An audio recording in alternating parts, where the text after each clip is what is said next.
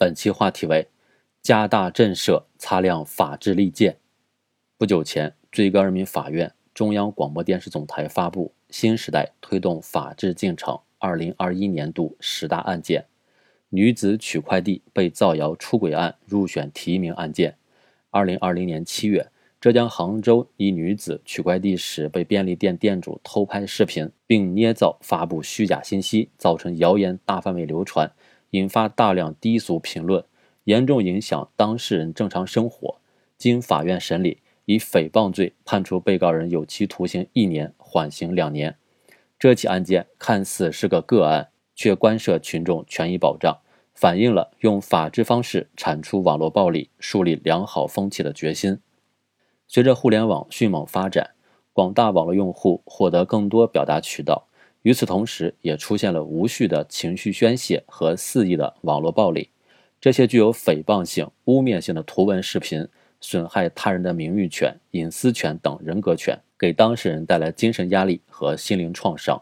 网络暴力行为不仅冲破了道德的底线，更是践踏法律的红线。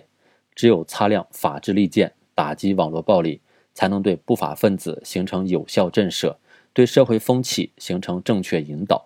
进而更好地保障公民合法权益，维护清朗的网络空间。法治社会绝不允许网络暴力。网暴他人与现实中一样，都有可能造成侮辱、诽谤、寻衅滋事、侵犯公民个人信息等犯罪。我国民法典、个人信息保护法等对保护公民个人隐私、信息安全、名誉等作出明确规定。就刑法而言，以暴力或者其他的方式公然辱骂他人，或者捏造事实诽谤他人，情节严重的，处三年以下有期徒刑、拘役、管制或者剥夺政治权利。除了刑事责任，网络暴力还可能涉及名誉权、隐私权等民事侵权责任，或因涉嫌侮辱、诽谤，处以行政拘留、罚款等行政处罚。相关法律法规是保护公民权益的堡垒。是令网暴者付出代价的利刃。凡是躲在屏幕背后的网暴者，必将为自己的行为承担法律责任。此前，针对网络抹黑，中国女排队员朱婷拿起法律武器维权，获得大批网友支持。但在现实中，一些网暴受害者却选择忍气吞声，自认倒霉。究其原因，大多网络言论具有匿名性，网暴行为溯源难，确定主体难。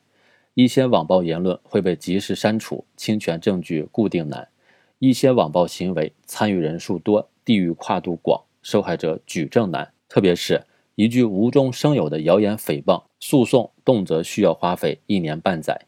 违法成本低、维权成本高的问题，使不少当事人无法及时有效地维护合法权益，导致不少网暴者没有得到应有的惩罚。推动解决司法实践中的问题，需要打出法治组合拳。在女子取快递被造谣出轨案中，杭州当地司法机关及时介入，此案由刑事自诉转为刑事公诉，彰显了对涉嫌侵犯社会公共利益的犯罪行为的零容忍态度，对网暴形成法治威慑。首先要求司法机关依法履职，加大对网络犯罪的打击力度，帮助受害者更好维权。其次，执法部门应该迅速查办相关案件，坚决打击人肉搜索、恶意剪辑等行为及网络暴力黑灰产业。此外，如何界定网络暴力的边界和类型？如何压实平台事前审查责任？如何应对有组织、有策划、有产业链条的新型网暴？解决这些问题，需要不断完善相关的法律法规，为美好生活护航，为社会治理赋能。任由网络抹黑、网络暴力蔓延，每个人都有可能成为下一个受害者。治理网络暴力需要你我携手同行，既要把控自己的言论边界，以身作则维护网络文明，又要保护自己的权利边界，避免在自身权益遭受侵害时手足无措。从留存网暴内容记录到委托公证部门固定证据。